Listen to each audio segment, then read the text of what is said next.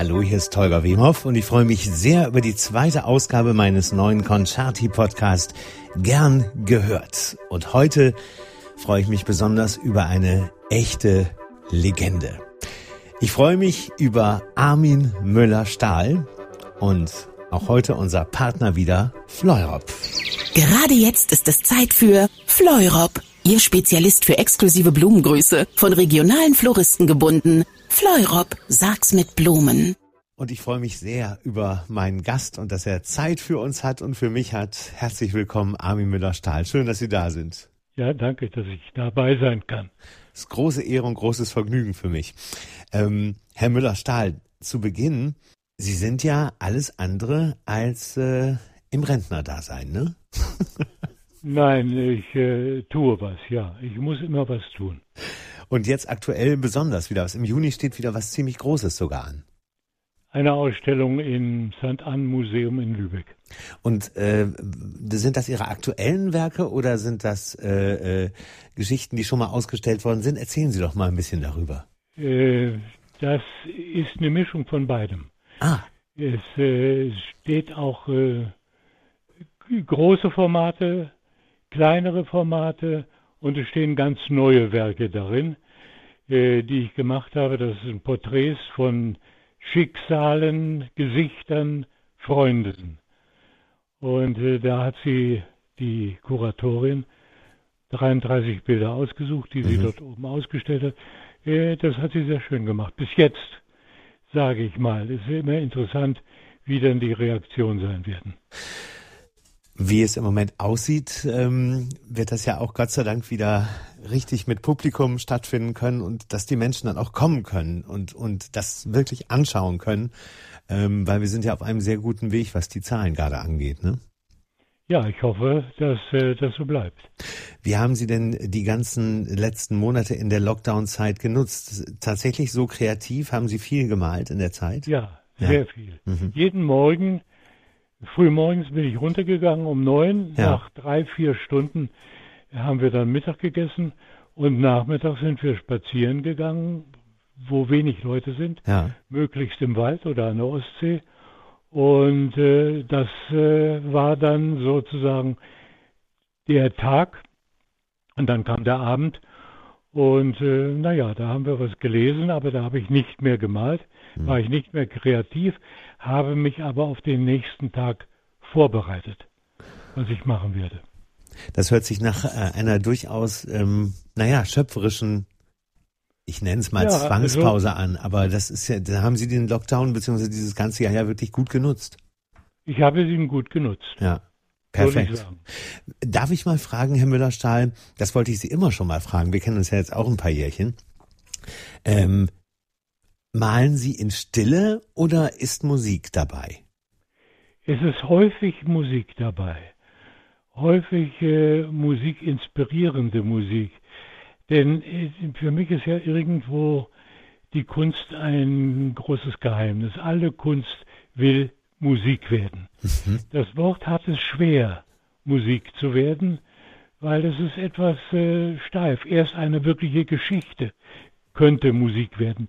Die Malerei ist nah dran an der Musik. So habe ich oben eine Ausstellung, also im St. Ann ja. äh, Museum. Das sind äh, drei Riesenbilder, da habe ich eine Symphonie gemalt. Mit einem Fortissimo, der erste Satz, einem Andante, ein, der zweite Satz. Ja. Und der dritte Satz ein Furioso, Presto Furioso. Und naja, äh, vielleicht kapieren die es Leute, wir werden ja sehen. Und, ähm, also der Versuch, ja. Musik zu machen, und da habe ich Musik gehört, ja. Äh, darf ich fragen, was Sie zum Beispiel zu Presto Furioso dann äh, inspirierendes Hören gehört haben? Ich habe mir die Filmmusiken gehört, die der Perlman spielt, ja, der Geiger. Mit John Williams zusammen, ne? Diese ja. Aufnahmen, ja. Ja, ich, ich, einige Sachen mit Joe Williams ja, zusammen. Ja. Aber andere Sachen sind auch nicht.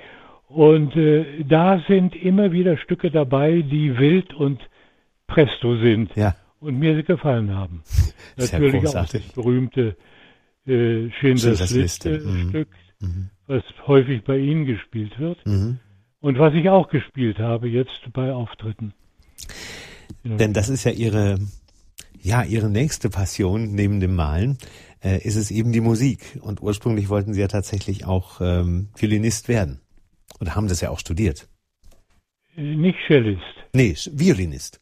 Ja, Violinist. Ne? Genau. Ja, das wollte ich eigentlich nicht. Ich war zu spät dran. Ich wusste ah. ja, dass große Geiger beginnen mit drei Jahren oder vier Jahren.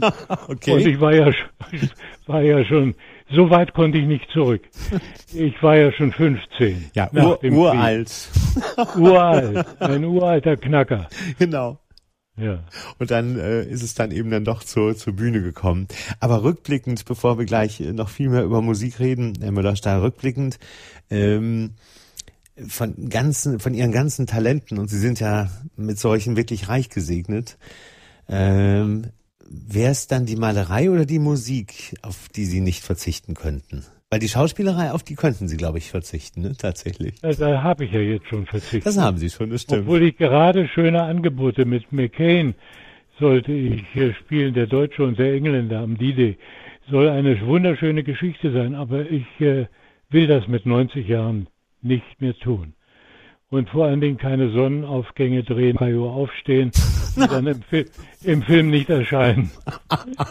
ja, genau, man, das weiß man ja nie, ne, so genau. Ja, das weiß man nie so genau. Ja, ja. aber ähm, ich höre schon, also Musik und Malerei, das sind so die wirklich auch ganz großen roten Fäden, die, die ihr Leben auch bis heute bestimmen einfach. Ne? Bis heute bestimmen, ja. ja.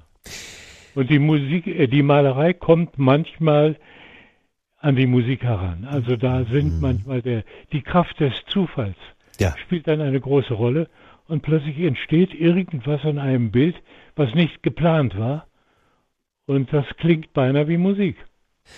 Das erinnert mich so ein bisschen an diese berühmte Geschichte von Franz Schubert, äh, der auch durch, äh, also mal geschrieben hat und beschrieben hat, dass viele seiner Inspirationen und guten Einfälle per Zufall über Nacht kamen und da er ohne seine Brille nicht seh sehen konnte, ist er immer mit Brille ins Bett gegangen und ist dann nachts aufgewacht und ganz schnell bei seiner, ja, ganz schnell aufgeschrieben, genau. Da sieht man, dass das eine das andere tatsächlich auch begünstigen kann. Oh ja, oh ja. Herr Müller-Stein, also, wir haben eine wunderbare Liste ähm, zusammen hier sozusagen ja zusammengestellt ähm, und Sie hatten mir Vorschläge gemacht und diese Liste an Musik, die, wo wir ein bisschen uns vertiefen wollen, die, ja, die, die richtet sich so ein bisschen nicht chronologisch, aber doch auch an, an Ereignissen ähm, aus ihrem Leben. Und ähm, wir können unsere Hörer ja mal an den Takten des ersten Stücks teilhaben lassen. Wollen wir das machen? Ja. Das geht nämlich so.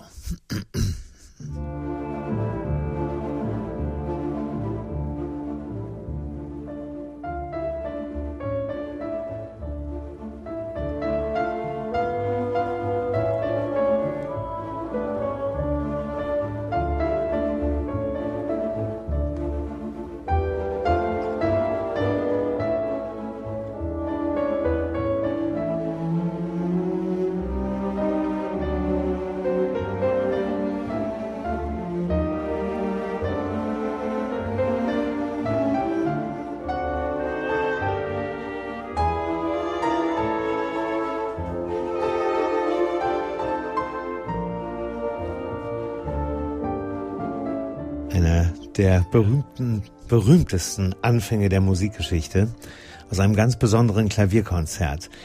Ähm, Herr Müller-Stahl, möchten Sie vielleicht selber dazu ein paar Takte sagen?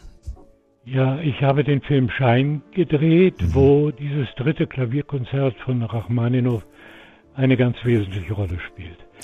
Ich, der böse Vater, zwinge den David Helfgott, den Pianisten, ja. sehr früh dieses äh, Klavierkonzert das dritte einzustudieren. Ja. Der Lehrer sagt nein, zu früh, warten später, aber der Vater besteht drauf. Mhm. Und äh, jedenfalls äh, hat dieses, äh, dieser Film dem David Helfgott, dem Pianisten, ja. der schon ein bisschen aus der Spur geraten war, er sprach alles dreimal und war ein bisschen komisch auf der Bühne, zu einem, hat aus dem Dunkel ihn wieder ins Licht geholt. Er mhm. hatte lauter Angebote, Konzerte zu geben. Mhm. Und so war, hat er auch ein Riesenkonzert in Los Angeles gegeben, hat selbst zur Oscarverleihung ist er aufgetreten. Unglaublich, ja. Und äh, jedenfalls äh, äh, in diesem Konzert, in einem Konzert war ich dabei in Los mhm. Angeles. Mhm. Und anschließend war Empfang, da spielte er vor geladenen Gästen weiter. Und ich stellte mich etwas abseits, damit er nicht gleich den bösen Filmpater dort sieht. Aber er entdeckte mich von oben, mhm. sprang von der Bühne, rannte auf mich zu, umarmte mich und sagte, genauso war genauso war genauso war er. Er sprach alles dreimal. ist ja unglaublich. Und dann sagte er nochmal, danke, danke, danke. Und sprang wieder auf die Bühne und spielte weiter. Das äh, wird ein unvergesslicher Moment äh, auch in meinem Leben sein. In der Tat, auch eine sehr bewegende Geschichte. Es, ähm, es ist ja tatsächlich, äh, wenn man sich in die Biografie von Helfgott ähm, vertieft, äh, dann kommt man nicht drum rum, ähm, die ein oder andere Träne zu vergießen. So schlimm ist es diesem jungen Mann einfach ähm, ergangen. Und ähm, sie haben in der Tat für die Darstellung des Vaters äh, ja die Oscar-Nominierung bekommen und waren 97 dann auch, glaube ich, bei der Oscar-Verleihung. Ne? Ja. Sie mussten sich dann gegen einen Kollegen geschlagen geben, aber nichtsdestoweniger ist das äh, ein, ein, ein maßstabsetzendes Porträt, was Sie da gezeichnet haben. Ähm, darf ich fragen, rückblickend, dieses, diese Rolle ist ja so ganz gegen Ihre eigentliche Natur. Ähm, wie, wie schwer war das beim Dreh? Also ich wollte, um die Wahrheit zu sagen, die Rolle zunächst einmal gar nicht spielen. Tatsächlich. Da ich den Film Music Box schon so eine ähnliche Figur gespielt ja. habe. Ein, ein Kriegs, wirklich ein Kriegsverbrecher, der äh, seine eigenen Verbrechen äh, ungeschehen machen wollte. Die mhm. waren einfach in seinem Kopf bereits verschwunden. Und das äh, hatte mich äh, belastet. Ich sagte, so eine gleiche Figur möchte ich nicht spielen. Für die Rolle war auch Gene Hackman vorgesehen. Ah, okay, das wusste ich gar nicht. Und äh, jedenfalls aus irgendeinem Grunde, weiß ich nicht warum, sagte mein Agent, lies bitte das Stück nochmal. Und zwar sehr gründlich, das mhm. habe ich dann getan. Und dann entdeckte ich viele Dinge, die doch für mich sehr spannend waren. Mhm. Wie er als äh, ein äh, Immigrant von Polen nach Australien kommt mhm. und dort äh, nicht aufgenommen wird in die Gesellschaft. Ja. Sein Sohn ja, aber nicht er. Und dann baut er sich sein kleines eigenes KZ um sein Haus herum ja. und hält die Familie zusammen. Er will die nicht weglassen. Der Sohn David will nämlich nach London ja. Klavier studieren.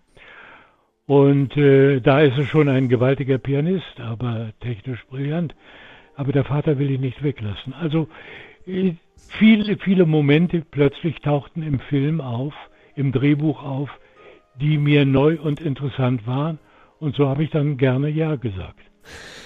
Was ich auch so großartig finde, es gibt so wenig äh, gute und äh, hochdekorierte Musikfilme, gerade aus dem Bereich der Klassik.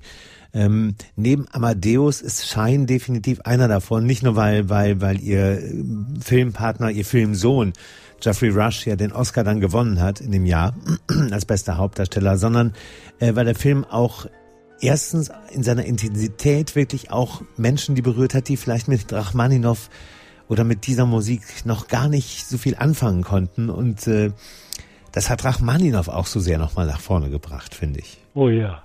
Oh ja, und äh, eigentlich finde ich heute zu Recht. Denn äh, Sie wissen ja, Filmmusik dominiert heute auch einen großen Teil der Musik. In der Tat, ja. Und äh, Rachmaninow wurde ja immer angegriffen wegen seiner, ja, wie sagt man, seiner sehr leicht bekömmlichen zum Teil. Seiner zu westlichen, ja, genau. Mhm, mhm. Äh, Musik. Ja.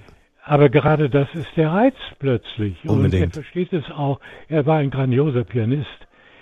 Kennen Sie das letzte Bild von ihm? Das habe ich nebenbei gesagt gemalt. Da guckt er auf seine Hände auf dem Sterbebett und sagt auf Wiedersehen meine Hände. Das haben Sie gemalt? Naja, das, das, das ist eine Überlieferung. Das Bild hat wohl schon existiert. Ja. Irgendwo ist es mir im Kopf hängen geblieben und das habe ich dann gemalt, ja. Fantastisch. Auf Wiedersehen, meine Hände. Ja, weil er ein grandioser Pianist war. In der Tat, was man ja auf Aufnahmen sogar hören kann. Er hat ja seine, seine Konzerte selber eingespielt, die ja Gott sei Dank mitgeschnitten worden sind. Und ja, äh, ja, ja. Ich bin jetzt schon ganz bewegt, Herr Müller-Stahl, von unseren von unseren naja, Gedanken. Das, das wird sich noch mal ändern. Na, schauen wir mal. ähm, wo wir gerade bei den bei den großen russischen äh, Komponisten sind, ähm, möchte ich einfach gerne mit mit ihrem zweiten Stück auf unserer Liste gleich fortsetzen, weil wir bleiben da in Russland. Das ist dieses Stück hier.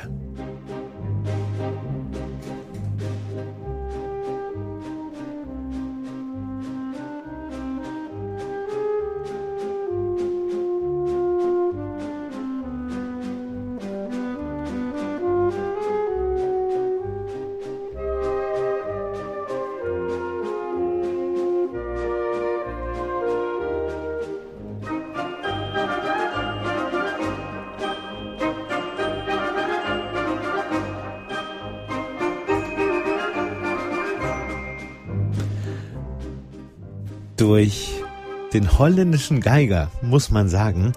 André Rieu hat dieses Stück Herr Müller-Stahl in den letzten 20 Jahren an ungeheurer Popularität gewonnen. Dafür muss man ihm fast dankbar sein. Ähm, Sie haben allerdings ähm, zu Schostakowitsch auch durch Ihre Arbeit, glaube ich, eine sehr besondere Beziehung bekommen. Ja, ich habe einen Film gedreht, der hieß Dem frühen Tag entgegen. Mhm. Und äh, man muss sich vorstellen, äh, Schostakowitsch, der in der, Sof äh, in der Sowjetunion geliebt und gehasst wurde, äh, legte sich jeden Tag äh, in voller Montur ins Bett, weil er befürchtete, abgeholt zu werden. Ja. Hörte er Schritt, Schritte draußen, äh, stand er sofort auf und das war sein Leben. Daneben also, äh, wenn ich noch was sagen darf zu seiner Oper. Unbedingt. Lady Macbeth, Macbeth meinen Sie? Macbeth. Ja, ja, ja. Ein Riesenerfolg. Ja. Hymnen der Kritiken. Bis Stalin, Molotow, Stanow und Migoyan eines Tages sich die Oper anhörten. Mhm. Anschließend wurde Stalin gefragt, wie ihm das gefallen hätte. Und Stalin sagte, das ist keine Musik, das Wirrwarr. Mhm. Und das war das Todesurteil ja. dieser Musik. Ja. Oper wurde, und Stanow, glaube ich, das war dieser ja, Kunstzerstörer, ja. Muss man wohl sagen. Er hat die Kritiker, die Hymnen geschrieben hatten, gezwungen, den, die Hymnen zu widerrufen. Man hörte also der, die Rückgrade brechen, ja. dieser Kritiker. Äh, eine furchtbare Situation, stelle ich mir vor. Jedenfalls äh, war dieses Stück vom Spielplan. Der Intendant spielte es noch etwas weiter, weil es war über Monate hinaus ausverkauft. Ja. Und äh, daraufhin schrieb die Svestia, glaube ich, oder auch die Pravda, weiß es nicht. Äh, jedenfalls sie schrieb, ob der Intendant denn das Gefühl habe, er lebe außerhalb der Sowjetunion, dass mhm. er sich das leiste. Mhm. Und dann war es weg, das Stück, rausgenommen. Ja. Und das ging mit der Nase, das ist die andere Oper, ja. die er nach Gogol geschrieben hat. Heute auch sehr berühmt. Ja, tatsächlich. auch weg. Aber es wurde noch gespielt im äh, europäischen und amerikanischen Ausland, mhm. die Macbeth-Oper. Mhm. Und er hatte unbestechliche Ohren, ja. Schostakowitsch. Er saß in einer Probe mal im Parkett und hörte dem Dirigenten zu, der die Oper äh, dirigierte und äh, er hielt also nicht so viel von Dirigenten, offensichtlich. Er sagte, achten Sie bitte auf die Tempi, rief er zu. Außerdem die Stelle so und so, da haben Sie ein F gespielt. Das ist ein Fiss. ja. Unglaublich. Ja, und der Dirigent sagte, er war unbestechlich. Er hörte alles. Und mit einem absoluten Gehör scheinbar ausgestattet, ne? Ja, also, äh, und dazwischen, wenn Sie so sehen, was er an, an äh, Dingen gemacht hat, die ja melodiös sind mhm. und wunderbar sind. Mhm. Also auch in dem Film Hornisse ja. gibt es äh, eine Filmmusik, eine ganz harte Musik. Ja, das ist die berühmte Romanze. Ja. Die Romanze ja. ist so wunderschön. Und äh, wie er sie instrumentiert hat. Ja. oder seine Jazzsuiten. Also er ist schon ein unglaublich großer Komponist. Für diesen Film, dem kühlen Morgen entgegen, haben Sie, glaube ich, auch einen sehr berühmten Weggefährten getroffen, ne? Mistislav Rostropowitsch. Ja. Ähm, auch eine eine wirkliche Legende ähm, und und der der erzählt ja ausführlich, glaube ich, über dieses Verbot der Lady Macbeth Oper. Ähm, er war ein ganz wichtiger großer Weggefährte von Schostakowitsch und ähm, ähm, er hat mir mal erzählt, das weiß ich noch, ich habe ihn auch ein paar Jahre vor seinem Tod mal getroffen, da hat er mir erzählt, er hätte in seinem ganzen Leben einen, nie einen so traurigen, in sich traurigen, fast trauernden Menschen wie Schostakowitsch kennengelernt. Ja, das, das kann ich, also ich sage das aus der Ferne. Ja. Das ist natürlich bei Rostropowitsch anders. Er hat ihn sehr gut gekannt, wie sie ihn alle geliebt und gekannt haben. Ja. Oistrach genauso. Ja. Und die Pianisten natürlich alle. Und er, er, war ein bisschen wie Rachmaninow auch ein grandioser Pianist. Mhm. mhm. Darf man nicht vergessen. Er ja. spielte seine Klavierkonzerte selbst. Ja. Und äh, äh, ja, ist eine besondere gebrochene Figur. Ja. Und besonders hörte man das äh, Rückgratbrechen in Amerika, als er für Stalins Ohren seine favorisierten Komponisten wie Strawinsky oder Bartok oder ich weiß jetzt gar nicht, werden Sie vielleicht besser wissen als ich, äh, dort äh, des Formalismus und der Dekadenz beschuldigen musste. Ja, in der Tat. Prokofjew gehörte zum Beispiel auch dazu. Prokofjew ja, auch. Ja. Also das wissen Sie best. Danke. Ja. Immer. Ja. Herr Müller-Stahl, wir ergänzen uns ja ganz gut, wie immer. Ja, wir sind ein Duo. genau, wir sind ein Team. Ja, ähm, ja übrigens, ich möchte noch mal sagen, dass äh, auch dieser Film, Sie haben sich ja gerade in, in, in den letzten Jahrzehnten wirklich Ihre Filme, die Sie gemacht haben, äh, und eigentlich immer sehr gut ausgesucht und sehr äh, weise und wissend ausgesucht und, und sehr genau hinschauend. Dieser Film ist nach wie vor, wenn man sich der Person und dem Musiker Schostakowitsch nähern möchte, ist, ist finde ich, ein Muss. Haben Sie den gesehen? Ja, natürlich, ja. Aber ich, das ist ja nur ein kleiner Film, aber er hat mich äh, dem Schostakowitsch äh, ja so nahe gebracht. Ja. Er war mir plötzlich so vertraut. Ja. Also ich kann nur unseren Hörerinnen und Hörern empfehlen, ähm, weil es gibt ja Gott sei Dank heute viele, viele Möglichkeiten, inklusive äh, YouTube etc., sich äh, diesen, ja. diesen, wie Sie sagen, kleinen, für mich großen Film anzuschauen, Herr Müller-Stahl. Ja. Das letzte Mal, als wir uns ähm, äh, intensiver gesehen haben, das ist ein paar Jahre her, da hatten wir sogar zusammen Auftritt, wissen Sie das noch? Das war toll ja, in Berlin. Genau. Ja. Es war herrlich. Für ja, mich, ne, für mich, ich, dachte, ich äh, kriege einen, einen, äh, einen Herzrappler in dem Moment, als ich neben Ihnen stand. ja, nein, das ist äh, ganz goldig gewesen, wie Sie äh, dann auf die Bühne mitkamen und äh, habe ich genau in, im Kopf. Wunderbar. Das war auf jeden Fall die Zeit, ähm, ich kann mich noch gut erinnern, ähm, da haben Sie Ihre Leidenschaft auf einmal auf die Bühne gebracht, indem Sie dirigiert haben. Es war um diese Zeit herum. Ja. Können Sie noch mal erzählen, wie es dazu kam? Oder wollen wir erst die Musik hören, die Sie da dirigiert haben? Also wie Sie wollen. Sie, Sie sind der sozusagen der Gestalter. Ich äh, richte mich ganz nach Ihnen. Was Sie lieber wollen. Dann hören wir doch mal hier. In diesem Falle dirigiert Kurt Masur.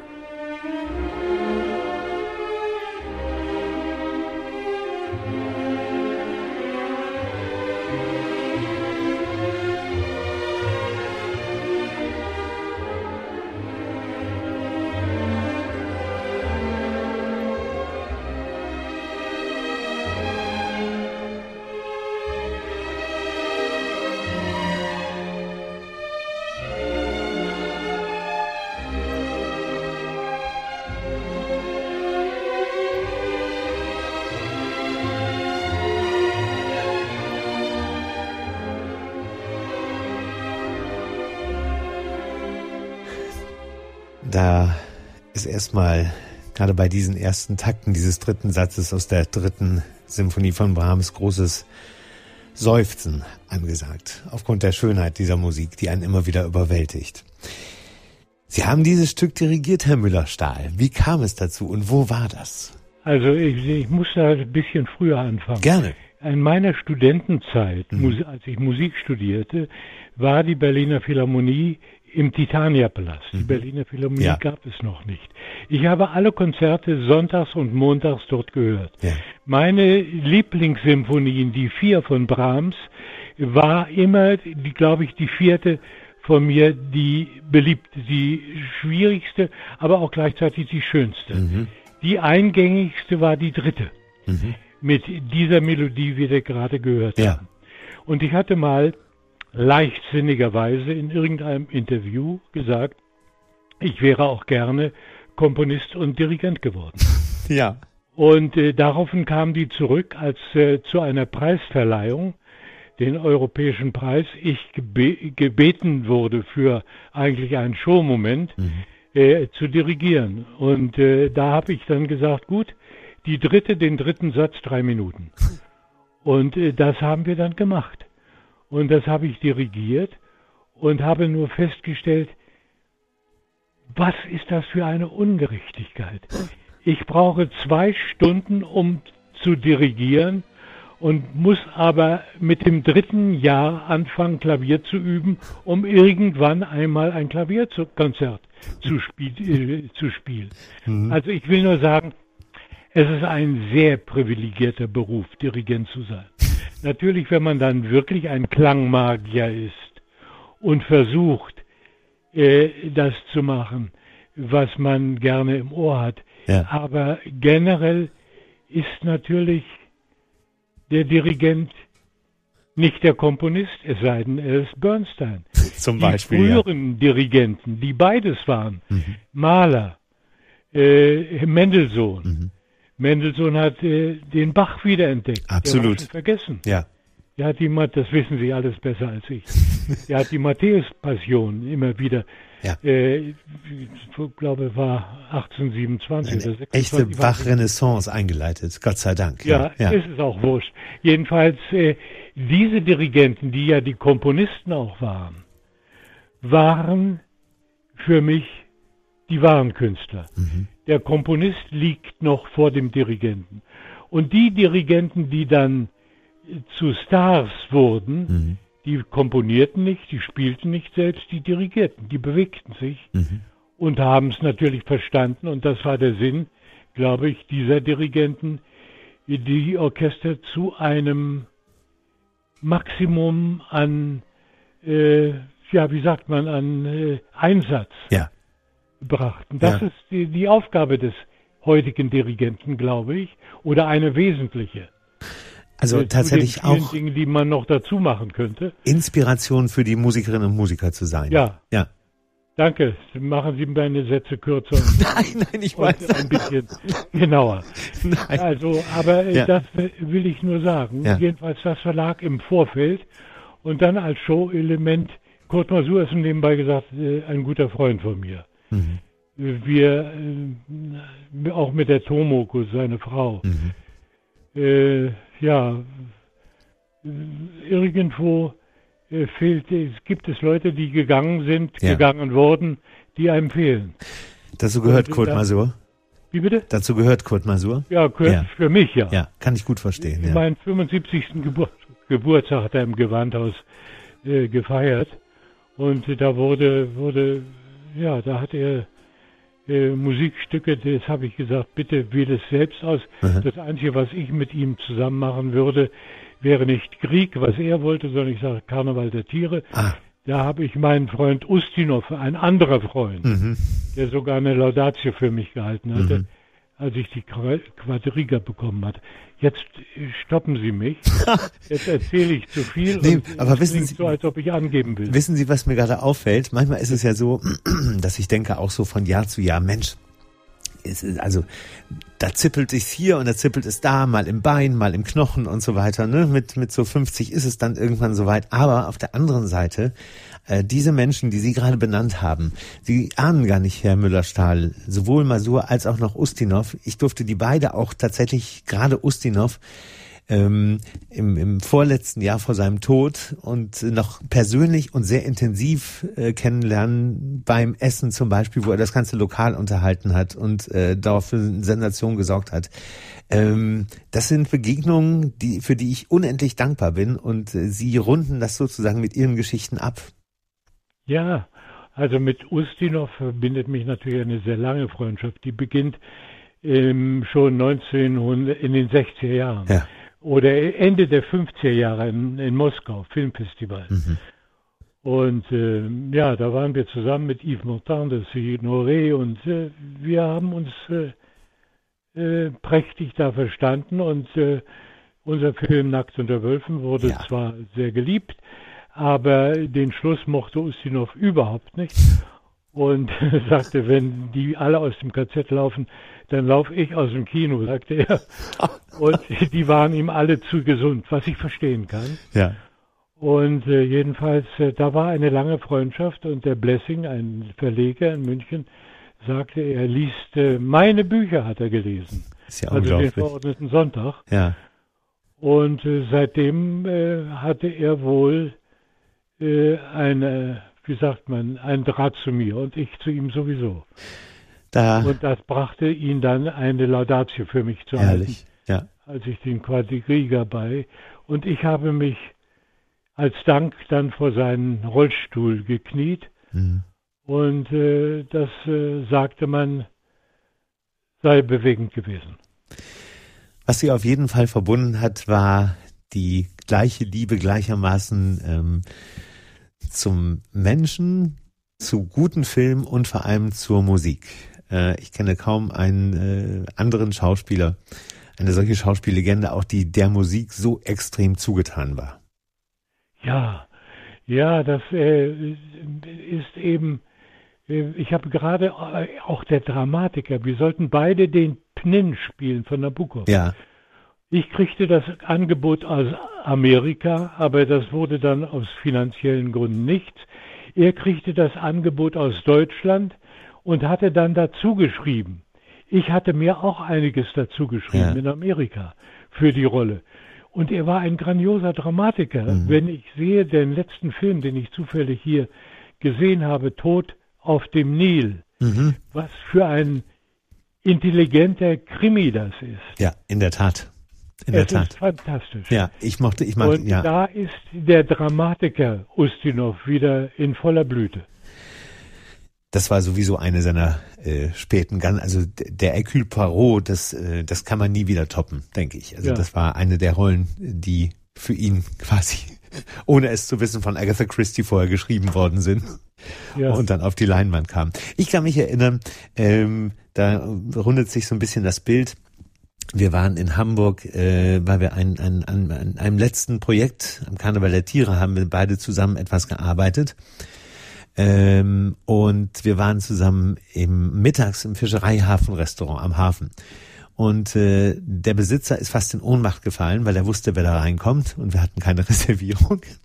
Und ja. das ganze Lokal äh, war wie erstarrt, weil da saßen halt ein paar Touristen, da saßen Einheimischen, aßen was und auf einmal saß mittendrin Peter Ustinov und keiner bekam irgendwie auch einen Bissen runter. Und dann brach er solche Situationen mit einer Komik, die, ähm, die sich wirklich gewaschen hatte. Äh, er sagte dann zu mir, so, jetzt singe ich Ihnen mal was vor, ich summe Ihnen was vor und Sie raten, was das ist. Und dann macht er halt so, so wie er es immer macht, aus ja. seinem typischen Summen-Sing-Sang. Ja. Und ich kam und kam nicht drauf und dann sagte er, das ist doch so einfach, das ist das zweite Streichquartett von Dimitri Shostakovich. Aber er hatte dann das Eis auch für die ganzen Gäste im Lokal einfach gebrochen, weil die bekamen es natürlich alle mit äh, und wollten das auch hören und so weiter. Und alles war dann am Lachen und es war einfach dann auf einmal wie eine große Feier, die sich zusammen da entwickelt hatte. Da hat er ein Talent, einfach Menschen zusammenzubringen auch. Das war großartig. Oh ja. Oh ja. Ich erinnere mich noch, äh, äh Yves Montand am Festival in Moskau ja. War auf eine Kellnerin scharf. Immer wenn die vorbeilief, äh, fing er an, also mit der zu flirten. Und Signoré versuchte den immer abzulenken, wenn sie ihn, diesen Kellnerin sah. Ja. Aber das machte der Ustinov viel schöner. Er ging, als die Kellnerin kam, ging er auf die Kellnerin zu, nahm sie in den Arm, guckte Yves Montand an und machte No, no, no, no. Wie großartig. Ja. Vor allem, ähm, ja, also als, als, als, als Filmfan von wirklich großen, guten Filmen bekomme ich natürlich da auch wieder Gänsehaut, wenn Sie sowas erzählen. Ne? Aber es ja. sind halt dann eben doch auch nur Menschen, allerdings mit einer großartigen Begabung. Also ich fand alle, sowohl Yves Montand als auch Simon Signoret. Ja, da bin ich, da habe ich ja nebenbei gesagt, äh, beinahe Ihre Texte, wenn Sie am Karneval der Tiere gearbeitet haben. denn, äh, haben wir, da, ja. Ja, bitte, denn ich habe, ge wurde gebeten von seinem Sohn oder irgendwo ja. habe ich das her im Brief. Äh, Ustinov würde sich freuen, da er das nicht kann, den Karneval der Tiere zu lesen, in Rostock. Ja. Ja. Äh, ob ich das lesen würde für ihn. Und das habe ich natürlich gerne gemacht. ich habe es dann ein bisschen umgeändert, weil die Löwenfraßen waren Vegetarier bei ihm. Und das konnte ich nicht stehen lassen. Das passt zu Ustinov, aber bei mir nicht. Ich verstehe, ja. Ja. Da sehen Sie auch hier, ähm, ja, das ist so lustig bei uns beiden. Irgendwie finden wir immer wieder äh, kleine Krümchen auf dem Weg, die uns äh, zusammenführen, auch, auch zu früher wieder. Ne? Das ja. ist echt schön. Ja. Herr Müller-Stahl, bei dem nächsten Stück ähm, geben wir uns mal äh, zwei Minuten, äh, was ich rausgesucht habe. Und das ist eine, eine, eine, eine ein Live-Chor vom 23. November 2015, den ich jetzt mal starte. Der Chor von St. Michaelis singt nun drei Strophen von Der Mond ist aufgegangen nach einem Gedicht von Matthias Claudius.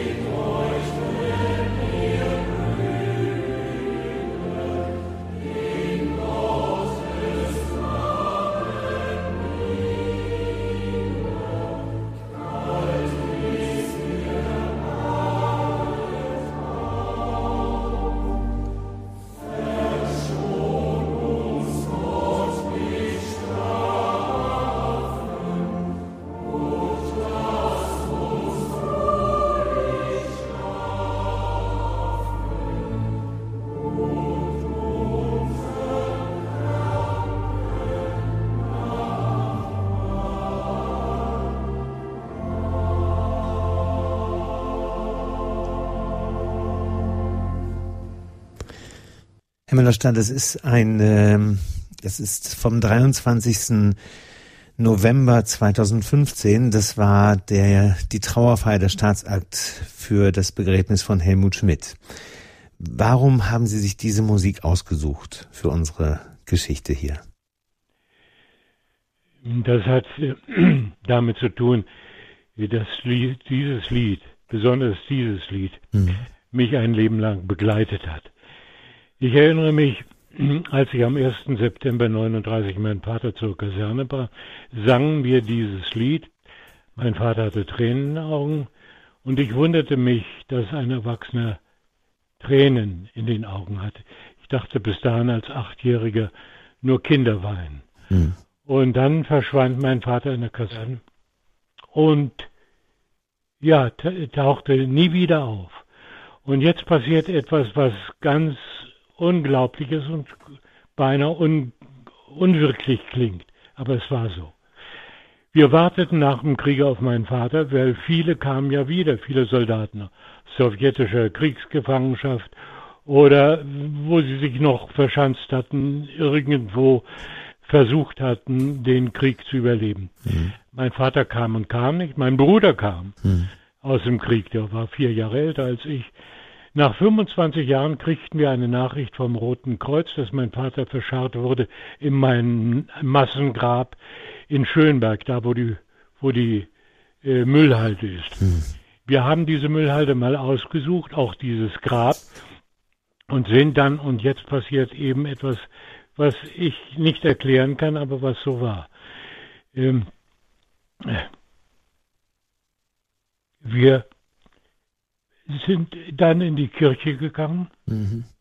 und äh, da spielte tatsächlich der Organist, der Mund ist aufgegangen. Oh. Na gut, Ende der Geschichte. Wie, wenn Sie heute an diesen Moment denken, welche Gefühle löst das bei Ihnen aus? Naja, ein Gefühl der Trauer, mhm. weil ich finde, äh, der hat nicht ein Leben leben dürfen, mein Vater, wie ich. Ja. Er ist mit 46 äh, in ein Massengrab verschwunden. Ja. Das löst es auf. Und natürlich hat mein Vater viel, viel zu Hause Musik gemacht, mhm. gesungen mit meiner Mutter. Schöne Müllerin auch, die Winterreise auch, also Teile daraus. Mhm. Äh, auch Löweballaden, die Uhr, erinnere ich mich noch. Er wäre so gerne Schauspieler geworden. Das war überhaupt der Grund, warum ich für kurzen Moment Schauspieler geworden bin. Für einen bin kurzen Moment, der dann etwas länger wurde. Wie bitte? Für einen kurzen Moment, der etwas länger dann wurde. Das kann man wohl sagen, ja. er hat mein Leben dominiert, total. Ja. Aber trotzdem eine sehr intensive Geschichte. Ähm, und Herr Müller-Stahl, es gibt noch einen zweiten Grund, warum Sie ähm, diesen Titel in unsere Liste mit aufgenommen haben. Es liegt vor allem in der letzten Strophe, deswegen habe ich auch ganz bewusst hier diese Aufnahme rausgesucht, ähm, die mitgeschnitten worden ist bei der Trauerfeier für Helmut Schmidt, weil die letzte Strophe für unseren Altbundeskanzler, der Text, hatte ebenfalls eine besondere Bedeutung. Ja, äh, er hat seine Außenpolitik, hat er mal erzählt, mhm. danach gerichtet. So legt euch dann, ihr Brüder, in Gottes Namen nieder, kalt ist der Abendhauch. Verschon uns Gott mit Strafen und lass uns ruhig schlafen und unseren kranken Nachbar auch. Mhm. Also das ist einfach äh, äh, der Gedanke, dass der Nachbar auch verschont werden soll. Ja. Und auch äh, gleichberechtigt neben uns liegt. Ja. Ein, ein so schöner Gedanke. Ja. Und äh, umso wichtiger, und äh, das war ja auch der Gedanke dahinter, dass man dieses Stück auch für seine Trauerfeier dann eben ausgesucht hat. Ne? Ja. Und wenn man seine politische ähm, Karriere anschaut ähm, und die hat sich durchaus mit seinem Menschlichen immer gedeckt und wo es möglich war, hat er ähm, seine, seine eigenen Überzeugungen auch tatsächlich durchgesetzt. Und die waren zutiefst menschlich. Die waren zutiefst menschlich, was man, er war auch ein arroganter Kerl, war beides. Ja.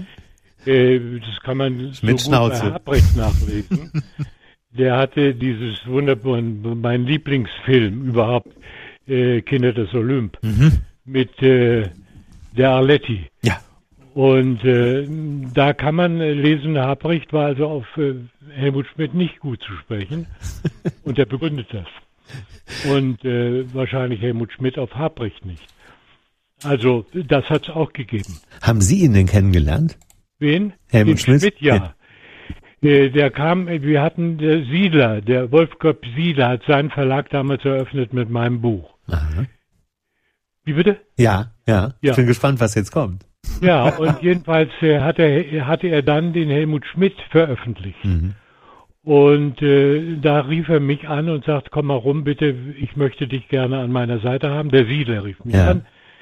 Ich habe den Lieblingsminister von Helmut Schmidt ausgeladen und lade dich dafür ein. Der Lieblingsminister war, glaube ich, Apel, so sagte Siedler. Und äh, dafür lade ich dich ein und das im Atlantik in Hamburg. Und ich bin dann dahin gefahren Ja. saß äh, neben Siedler und äh, neben äh, dem Zeitchef äh, Ja. von damals. Mhm.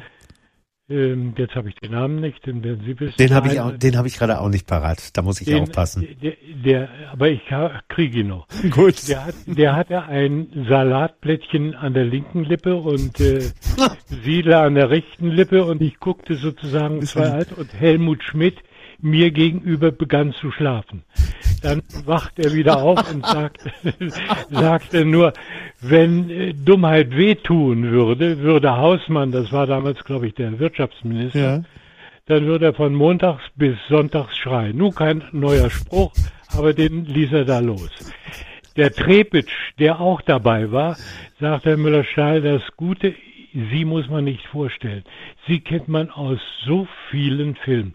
Tatsächlich habe ich, wie ich jetzt festgestellt habe, 140 Filme. Da hat er ein Filmkritiker gerade ein Buch rausgebracht Ja. mit meinen Filmen. 140 Filme und 25 Jahre Theater, große Rollen. Ja. Jedenfalls kam ich zu Schmidt, wir gaben uns die Hände und ich sagte Müller-Stahl. Äh, sagte er. Daraufhin äh, sagte ich den Namen lauter. Müller-Stahl, so mit Ja, ja, müssen schon ein bisschen lauter sprechen. Ich kann nicht mehr gut hören, sagte er. Das kann ich so gut verstehen, weil ich heute auch nicht mehr so gut hören kann. Aber jedenfalls, das war auf den Trepitsch natürlich. Ich kann Ihnen das nicht zum Vorwurf machen, denn der Großteil der Filme habe ich ja tatsächlich damals in der DDR gedreht. Ja. Aber natürlich als Bundespräsident hätte er sich schon ein bisschen um seine bekannten Filmkünstler interessieren können. Hätte er auch können. Gut, musste er nicht. Also das habe ich überhaupt nicht übel genommen. Im Gegenteil, fand ich als eine lustige Nummer, die ich immer gerne erzählt habe. Ja, es ist in, die ist in der Tat sehr lustig.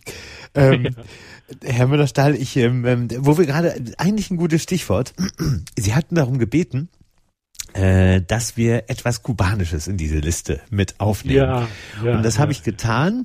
Ich habe mal etwas geguckt und äh, da sind wir nämlich bei, also gerade ist es ja so mit, mit Brahms und, und mit, äh, mit Der Mond ist aufgegangen, etwas, etwas melancholischer geworden. Mit diesem berühmten äh, kubanischen Traditional wird es wieder, sieht es ganz anders aus. Hören wir mal kurz rein.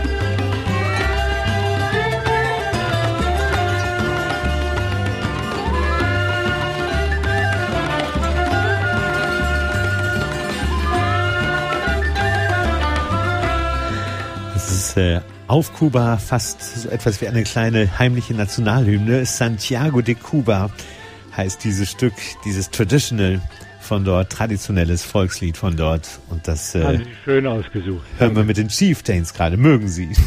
Wie bitte? Das mögen Sie also. Das freut mich umso, umso mehr Ja. natürlich.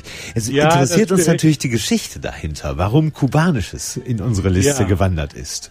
Also ich war 61 und 62, 1961, 62 in Kuba. Ja. Im 61 hatten wir eine Premiere, Königskinder, und die sagten, wenn der Film gefällt, kommen Sie auf die Bühne, wenn der Film nicht gefällt, verschwinden Che Guevara, Fidel Castro, Raul Castro, Dorticos sofort von der, aus dem Kino. Sie kamen auf die Bühne, dieser Film hat ihr Herz getroffen. Tatsächlich. Sie haben, ja, weil der auch wirklich, das geht um Spanien-Kämpfer. Ja, ja. Und tatsächlich luden sie uns zum Abendbrot in eine Villa ein. Da war gerade ein äh, Zuckermilliardär nach Miami abgehauen. Und äh, sie machten uns auf Papptellern äh, Abendbrot. Das ist die, nicht Ihr Ernst? Die Konservenbücken so aufmachten und äh, auf die Pappteller klatschten. Und äh, das war ein unheimlich schöner Abend. Am nächsten Tag haben sie uns nach Playa Giron eingeladen. Das ist die Schweinebucht, da wo die Amerikaner Kuba wieder äh, zurückhaben wollten. Richtig. Und äh, da sagte der Fidel Castro uns, ich stand hier an der Front. Kennedy saß hinterm Schreibtisch. So, 62 waren wir wieder in Kuba und da war die Kuba-Krise, ja. Oktober 62. Und da warteten wir den Krieg. Es waren drei Filmteams. Soll ich kürzer erzählen? Nein, bitte, im Gegenteil, das ist so spannend. Im Gegenteil, das ist toll. Ja, also gut, dann erzähle ich das tatsächlich. Bitte. Drei, drei Filmsteams, ein französisches mit Amankati, ein russisches mit äh, Jewtuschenko, Urosewski. Und Urosewski war der berühmte Kameramann von Kraniche Ziehen, mhm. mit der Soimolova in der Hauptrolle. Kraniche Ziehen war dieser Film mit der unglaublich bewegten Kamera, die die Baumkronen äh, um die herumdrehte. Ja. Und äh, ich weiß, das revolutionierte das Kino in der DEFA wir alle, also Königskinder ist ein Beispiel davon, den Film ich gemacht habe, der wurde dann gedreht und gedreht und gedreht. Also lange Rede, kurzer Sinn. Äh, äh, 62 ich, Kuba. Ja, ich, ich kurz vorm Krieg, ja. Ich äh, muss bloß da sagen, dieser Film, den wir da drehte, kubanischen Film, Preludio 11, 11 äh, war äh, der Film von kubanischen Revolutionären. Ja.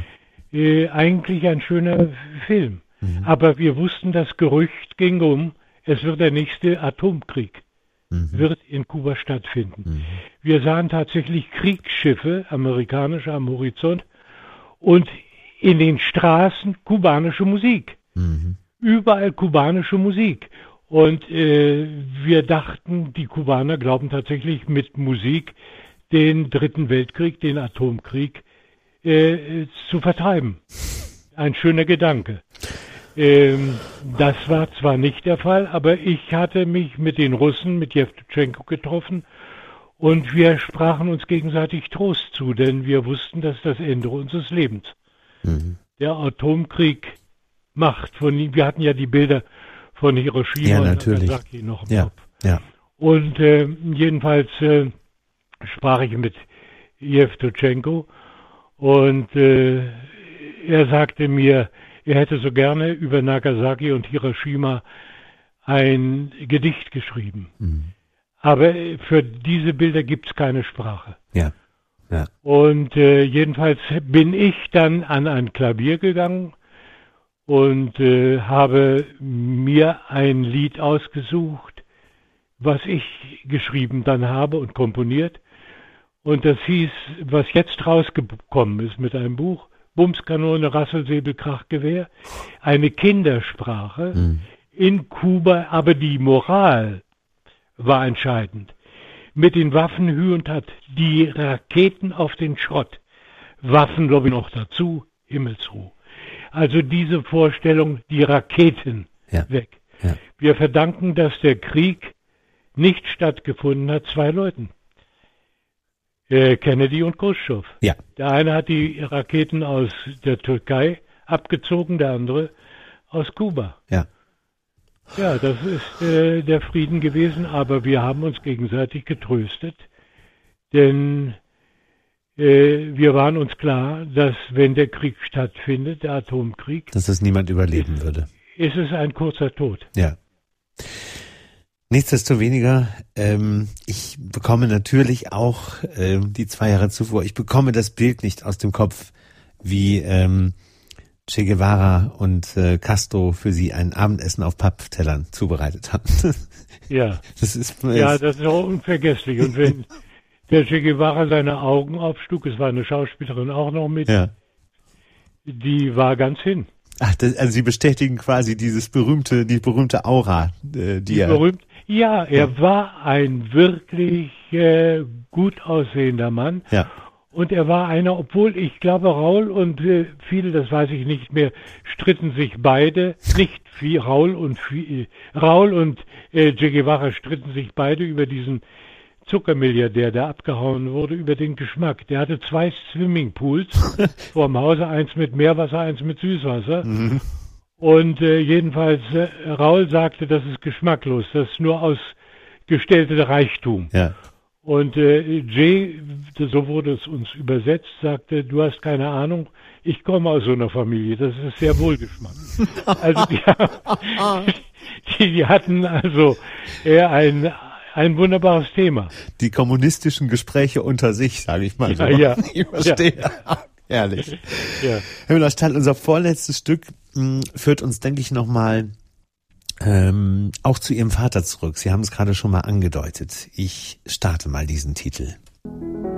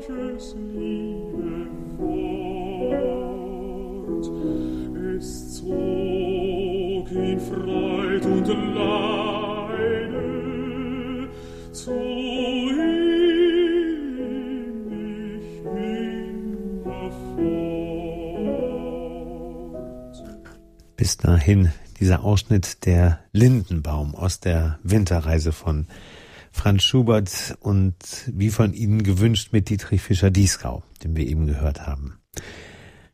Ja, Ah. wir haben zusammen studiert. Er war zwei, drei Klassen höher als ich. Ja, Und ich äh, habe die Winterreise von ihm mehrmals gehört mit Hertha Klust als Begleiterin. mhm, mhm.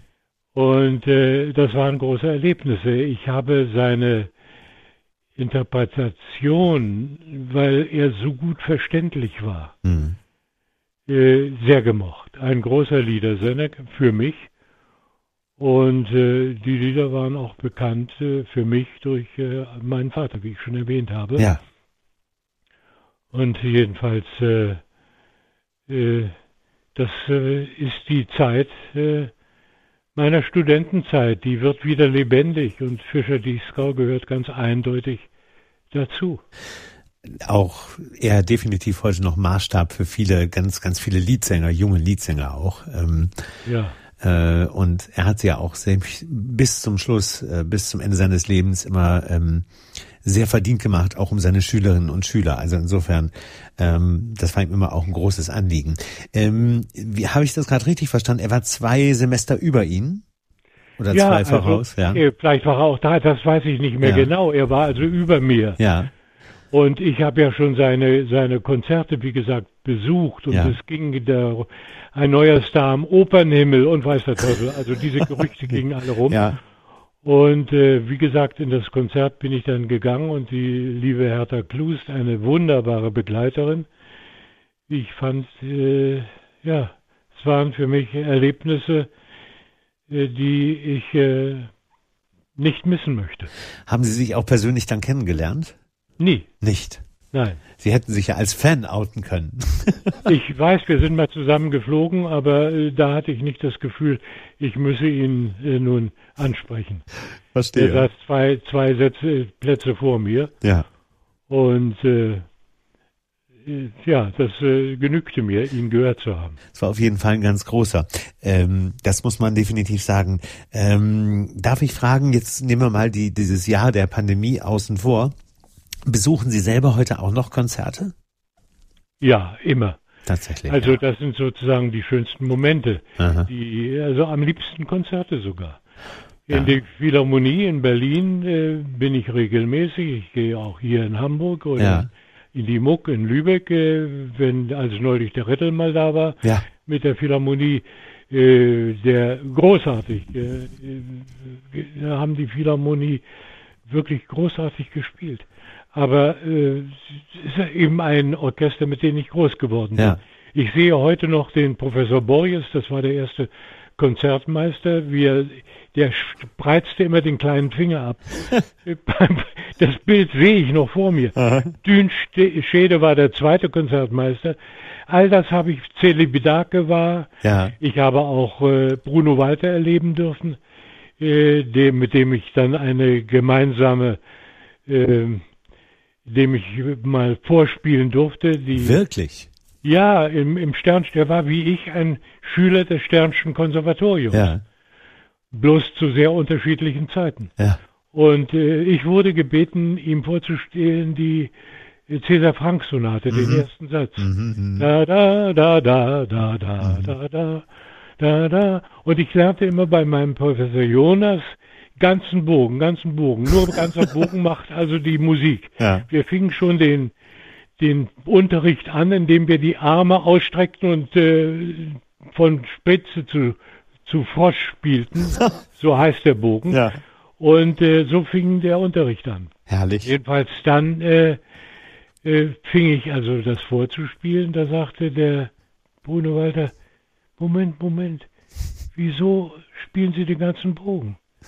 Und ich guckte schnell auf meinen Professor, der guckte auf seine Noten und guckte nicht mehr hoch. Und ich dachte so ganz kurz, das waren so ähm, Reflexe, Ja. Gedankenreflexen. Das ist ein großartiger Dirigent, aber er mag nichts von Geige verstehen, dachte ich. Aber dann sagte er etwas, was mein ganzes Leben irgendwie berührt hat. Denn er sagte, wissen Sie, wenn Sie den ganzen Bogen benutzen, dann nehmen Sie das Geheimnis weg. Diese Sonate hat ein Geheimnis. Das müssen Sie erst im obersten Drittel spielen. Das muss heißen, da, da, da, da, da, da, da, da, da, da, da, da, und nicht da, da, da, da, da, da. Und das hat mich dann auch geprägt in die Schauspielerei. Ich sagte, einen Besoffenen spielen, so wie das normalerweise von schlechten Schauspielern gespielt wird, mache ich nicht. Sondern ich versuche nüchtern zu sein. Also nicht besoffen zu erscheinen, nicht ah, rumzubrüllen, Ja, ja. rumzu sondern nur mit dreiviertel Bogen Ja. am obersten Drittel, indem man sagt, ich bin völlig nüchtern, völlig nüchtern, aber besoffen. ja, also ich will nur sagen, ein Satz, der äh, mir in der Schauspielerei sehr geholfen hat. Sehr prägend, in der Tat. Herr Millerstahl, zum Abschluss habe ich noch ein äh, Stück hier vorbereitet, äh, was in mehrfacher Hinsicht, glaube ich, äh, für Sie ähm, präsent war im Laufe Ihrer Karriere. Hören wir auch hier mal die ersten Takte.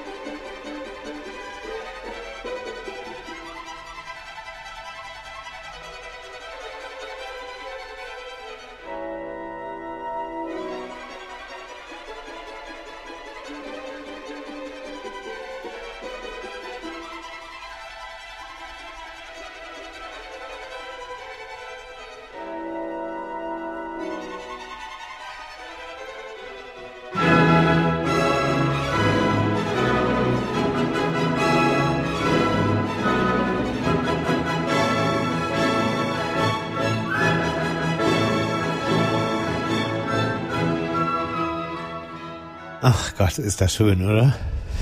Ja. Es tut so- auch? Ach, ich, für Mendelssohn und Schubert lasse ich ganz, ganz viele stehen. Ja.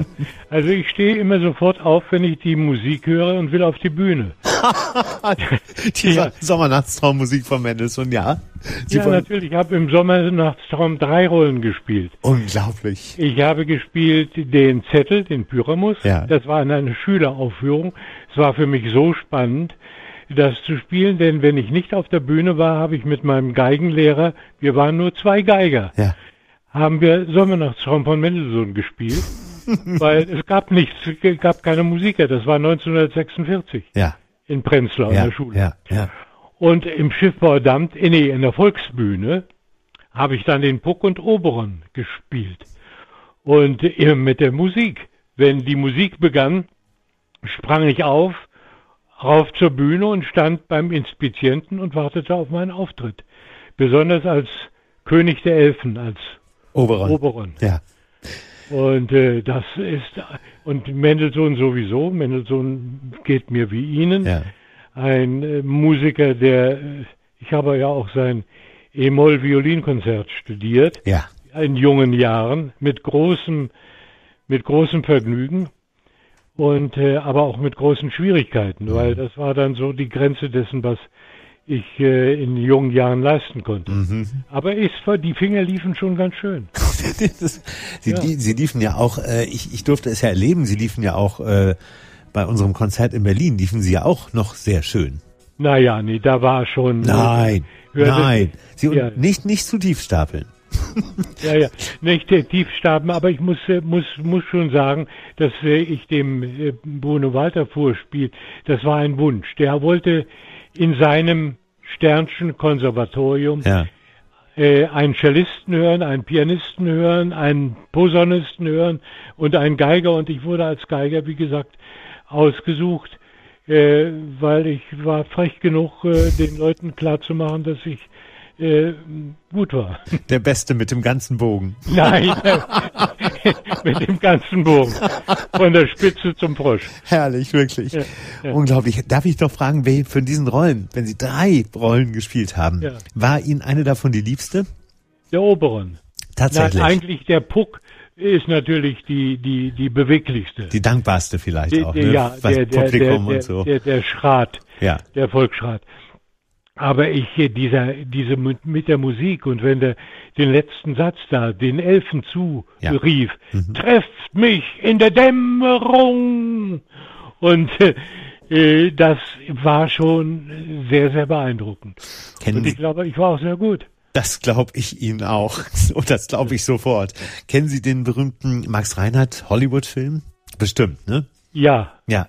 Wie gefällt Ihnen der? Das ist ja seine einzige Hollywood-Arbeit tatsächlich. Naja, äh, den, muss man eigentlich auf der Bühne gesehen haben. Ja. Und äh, Max Reinhardt war eben einer der, den habe ich auch äh, als einen Wegbegleiter gemalt. Der ist ausgestellt in, hier im St. Ann Museum, Mhm. äh, weil er wie Fritz Wisten mein Leben geprägt hat. Mhm. Mein Leben auf andere Weise. Sommernachtstraum, dieses Stück ist ja nur eine Nacht. So Das- ist es. Das ist ein so hinreißendes Stück. Und äh, ich, wie ich Shakespeare also kennengelernt habe und kennenlernen durfte, das war immer identisch mit Fritz Wisten und mit äh, Fritz Kortner in gewisser Weise, die beiden äh, wunderbaren Theatermachern, die es in Deutschland gab. Ja. Fritz Wisten verschwindet auch schon in der Vergessenheit, was mir sehr leid tut, denn er war so eine dominante Persönlichkeit. Also dem verdanke ich schauspielerisch alles. Und Fritz Kortner war sozusagen der Lehrer von Brandauer. Brandauer sagt, ihr, er verdankt alles äh, Fritz Kortner. Ja. Und Max Reinhardt war die überragende Figur äh, von beiden eigentlich.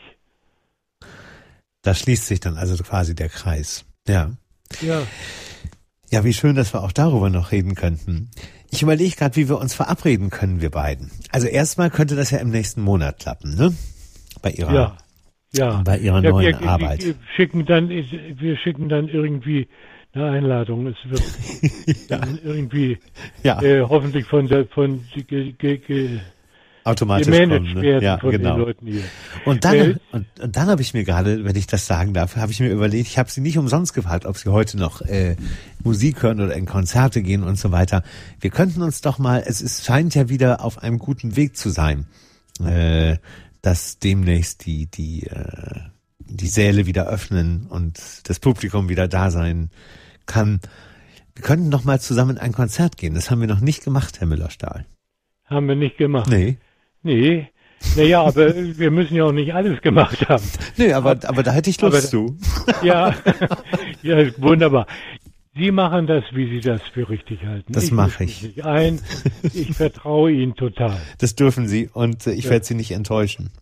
Ja. Herr Müller-Stahl, ich danke Ihnen von ganzem Herzen und Sie wissen, was das für mich bedeutet hat, dass wir das hier zusammen gemacht haben. ja, große Freude. Für, mich auch. Lieben Gruß an Ihre Frau Danke. und wir hören uns ganz bald. Okay. Ja. Alles Liebe wünsche ich. Ihnen. Danke. Danke. Bis bald. Tschüss. Bis bald. Tschüss.